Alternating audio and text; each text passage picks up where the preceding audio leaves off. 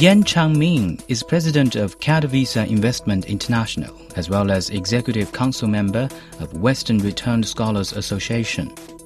After graduating from Tsinghua University with master's degree in chemical engineering, he worked at the Chinese Academy of Sciences. In 1992, he went to the University of Ottawa in Canada for master's and PhD studies. During this period, he served as head of the Chinese Student Union of the university, as well as president of the Chinese Association of Science and Technology Ottawa. He came back to China in 1996 and started his own company, Katowice Investment International. What was the chance that led you to uh, Canada? Well, I went to Canada in 92. Uh, that time, not many Chinese students went abroad. Mm. But uh, I had a chance, encouraged by my friends. They said, as my background at Tsinghua University or uh, Chinese Academy of Sciences, I may apply for some uh, good universities. So I try and uh, I got the full scholarship. Mm. So uh, I went to University of Ottawa was it a government backed opportunity or were you did you have to apply yourself? Well i applied myself. Mm, that was a pretty big move because i don't think at the time many people were willing to give up uh, whatever they had in china and uh, went to abroad for study.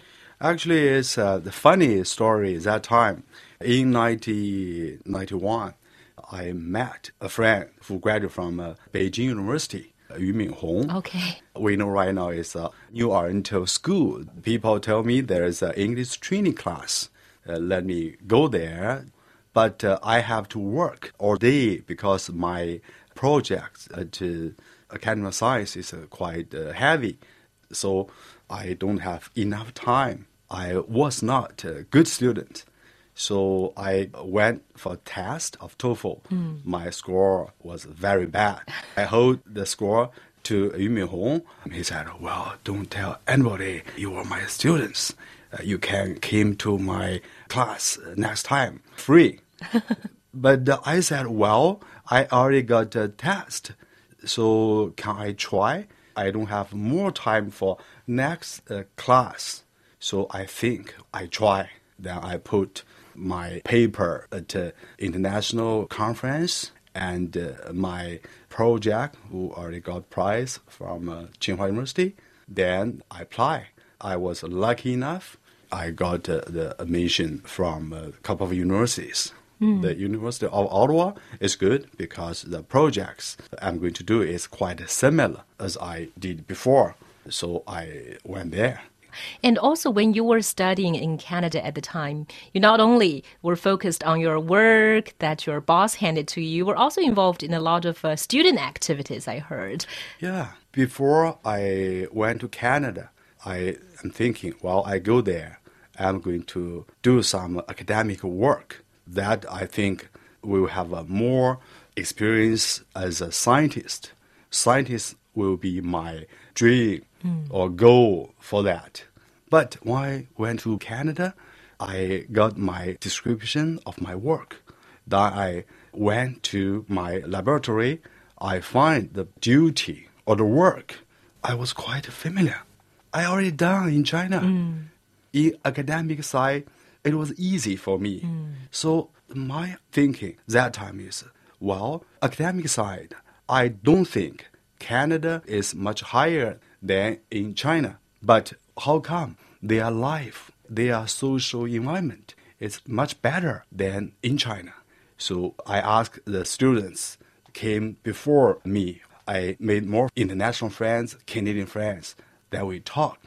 Eventually, we found we have to try something else if we can learn more in Canada. So there we organize lots of social projects, seminars on opportunity in China, in Canada. Then we have a Chinese Association at the University of Ottawa. I was uh, president at that time. It was sort of like the first time that you were exposed to social work, to social activities. Was it then that you discovered uh, sort of leadership abilities that you had? well, I cannot tell leadership uh, even right now. I think it's uh, a lot of experience on different areas. For example, uh, that time we studied chemical engineering. It's uh, engineering work. Mm but we have to learn how to communicate. We have to learn how to present ourselves. We have to learn how to organize work as a team. So I think in Canada, it's a good training for me. It's quite different from the Chinese education system. Then we have to understand how the society works.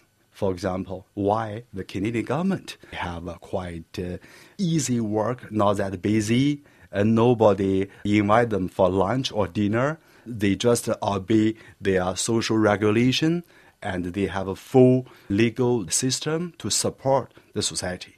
We can learn from them, and we can find out if we can bring those kind of stuff other than science or technology. We still can help our country. So we encourage each other. We learn more in Canada and uh, bring those management opportunity, business opportunity, because more Canadian companies want to enter China market. We can help them. Mm. Or China looking for lots of resource, technology. We can be bridge between. So I think eventually we turn those areas to set up my business.